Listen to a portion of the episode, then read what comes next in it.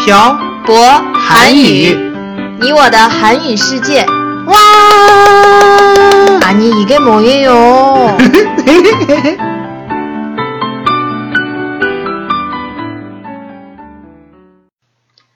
안녕하세요. 빡빡 한국어의 셔보어 쌤이에요. 안녕하세요, 여러분. 빡빡 한국어의 연동쌤입니다. 연돈 쌤, 네.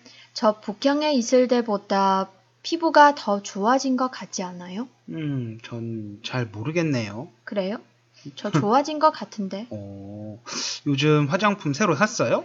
음, 사실 저 요즘 연돈샘 어머님께서 저희 결혼할 때 선물로 주신 그 비싼 화장품을 쓰고 있거든요.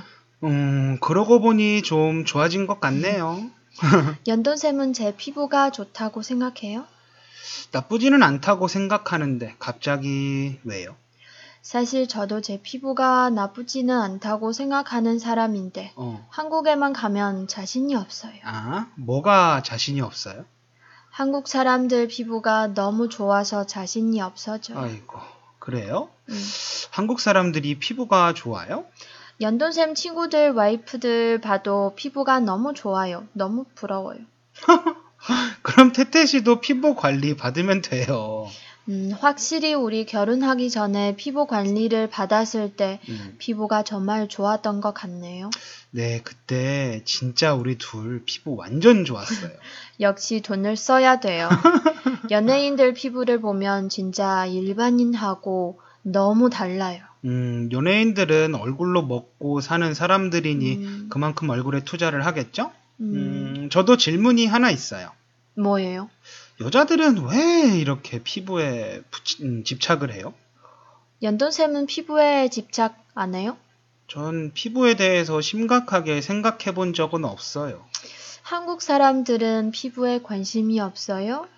어, 그건 아니지만 저는 피부가 엄청 안 좋은 게 아니라서 피부에 그렇게 신경을 써 본 적이 없거든요. 연돈샘 아마 한국에 살았으면 피부에 돈을 엄청 썼을걸요? 음, 왜 그렇게 생각해요? 다른 사람들이 다 관리를 해서 피부가 좋으니까 연돈샘도 분명 아이고. 관리를 했을 거예요. 아니, 한국 사람들 피부가 그렇게 좋다고 생각해요, 태태 씨? 네, 저는 좋다고 생각해요. 음, 저는 중국의 남쪽 사람들도 피부가 좋다고 생각하는데 그렇긴 하네요. 왜 그럴까요? 날씨가 습해서 그런 거 아닐까요? 음, 이렇게 생각해 보면 확실히 우리 북경에 있을 때보다 대련에 와서 피부가 좋아진 것 같긴 하네요.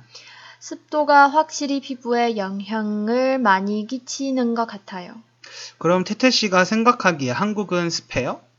습한 것 같아요. 음, 그렇구나. 연돈샘 생각해 한국 사람들이 피부가 왜 좋은 것 같아요? 제 생각에는 음, 한국은 삼면이 바다라서 피부에 필요한 수분을 공급해 줄 수 있어서 어, 인것 같아요. 그럼 우리도 바다 근처로 이사를 가면 피부가 좋아질까요? 아, 바다 근처는 바람이 많이 불어서 피부에 그렇게 좋지는 않을 음. 거예요. 대련은 해안 도시인데 길거리에 피부가 좋은 사람들보다 안 좋은 사람들이 더 많지 않아요? 그건 그렇네요. 음, 그리고 한국 사람들이 피부가 대체로 좋은 이유 중 하나는 한- 하나는 아무래도 화장품이 아닐까 해요. 화장품요? 네. 태태 씨는 언제부터 화장품을 썼어요? 어릴 때 누가 화장품을 써요? 음, 태태 씨가 생각하는 화장품에는 어떤 것들이 있어요? 파우더, 음, 에어 쿠션, 음, 립스틱, 음. 아이 펜슬 뭐 이런 거 아니에요? 아이고, 스킨하고 로션은 화장품 아니에요? 아 맞다. 음. 스킨하고 로션도 화장품이네요. 어, 태태 씨는 어릴 때 스킨하고 로션을 썼어요? 자세하게 기억은 안 났지만 음. 어릴 때 피부가 건조해지지 않게 뭘 발랐던 것 같아요. 전 어릴 때 세수를 한 뒤에 부모님이 스킨하고 로션을 꼭 발라주셨어요. 그럼 어릴 때부터 화장품을 바르는 습관이 되었다는 거예요? 음, 네. 그리고 가끔 엄마 옆에서 팩도 말. 했던 기억이 있어요. 어, 아이고. 죄송합니다. 마야 나왔어요. 팩도 했어요? 네, 어, 그때는 지금처럼 얼굴에 붙이는 팩은 비싸서 못했던 것 같고, 자주 했던 팩은 오이를 잘라서 얼굴에 붙이는 오이 팩을 많이 했던 것 같아요. 어릴 때부터 팩도 하고 음, 스킨하고 로션도 발랐다니 음, 확실히 중국이랑 많이 다르네요. 음, 아마 한국 사람들 대부분 이럴 거예요. 음, 그리고 화장품이 싸고 가격에 비해서 질량이 좋은 편이에요. 음, 그래서 나이가 어린 아이들이나 대학생들도 부담 없이 화장품을 사서 쓸 수 있는 거고요. 역시 화장품이 답이었네요. 아, 그리고 어, 피부 관리하는 곳도 중국보다 보편화가 되, 어서 음, 많은 사람들이 가서 피부 관리를 받아요. 우리 결혼 전에 피부 관리 받았던 그런 곳이요? 네, 가격도 생각보다 비싸지 않고 피부 관리 받은 후에 효과도 좋았잖아요. 맞아요.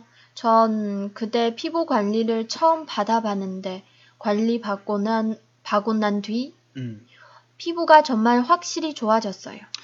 그걸 정기적으로 받는다고 생각해 보세요. 피부에 음. 얼마나 좋겠어요. 사실 피부를 생각하면 한국에 가서 살고 싶은데 그럼 한국에 가서 살아요.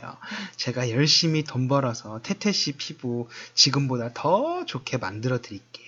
피부 하나 때문에 한국에 가는 건 좀 아닌 것 같아요. 아, 한국에 가면 예쁜 옷도 많이 살 수 있어요, 태태 씨. 우리 한국에 가서 살아요. 자꾸 한국에 가서 살자고 꼬시지 마세요. 아, 제 생각에는 제가 조금 더 꼬시면 태태 씨 넘어올 것 같은데. 아우 그만하세요 연돈쌤. 좀 더 꼬시고 싶은데. 자꾸 이상한 소리 할 거면 이제 녹화 그만해요. 알겠어요. 음, 하여튼 한국은 습도도 적당하고 화장품을 쉽게 구할 수 있고 어, 쉽게 구할 수 있, 있는 만큼 쉽게 쓸 수 있어서 한국 사람들이 피부가 좋은 것 같아요. 게다가 여자들뿐 아니라 음. 남자들도 피부가 좋아요. 음. 연돈쌤도 관리 좀 하세요. 알겠어요. 요즘 피부가 건조해서 저도 팩을 좀 해야겠어요. 그래요. 저녁에 수업 끝나고 저랑 같이 팩해요. 네, 그럼 오늘 내용은 여기까지 할까요? 네. 오늘은 제가 생각하는 한국 사람들의 피부가 좋은 이유에 대해서 이야기해봤어요. 전 피부가 건조한 편이라서 건조한 곳에 가면 피부가 확연히 안 좋아져요. 그래서 6년 전 북경에 처음 왔을 때 피부가 엄청 안 좋아졌던 걸로 기억하네요. 물론 중국에 북경만 있는 것은 아니지만요. 제가 드리고 싶은 말씀은 좋은 피부를 갖고 싶- 싶다면 피부에 적당한 수분을 공급해줘야 한다는 거예요. 수분 공급을 하는 방법 중에 가장 쉬운 방법은 물을 많이 마시는 방법이라고 들었어요. 어, 그 외의 방법은 여러분들이 더 잘 아실 거라고 생각하고 오늘 내용은 여기까지 하겠습니다. 지금까지 빡빡 한국어의 샤브쌤과 연동쌤이었습니다. 들어주신 분들 감사합니다. 다음에 봐요. 안녕!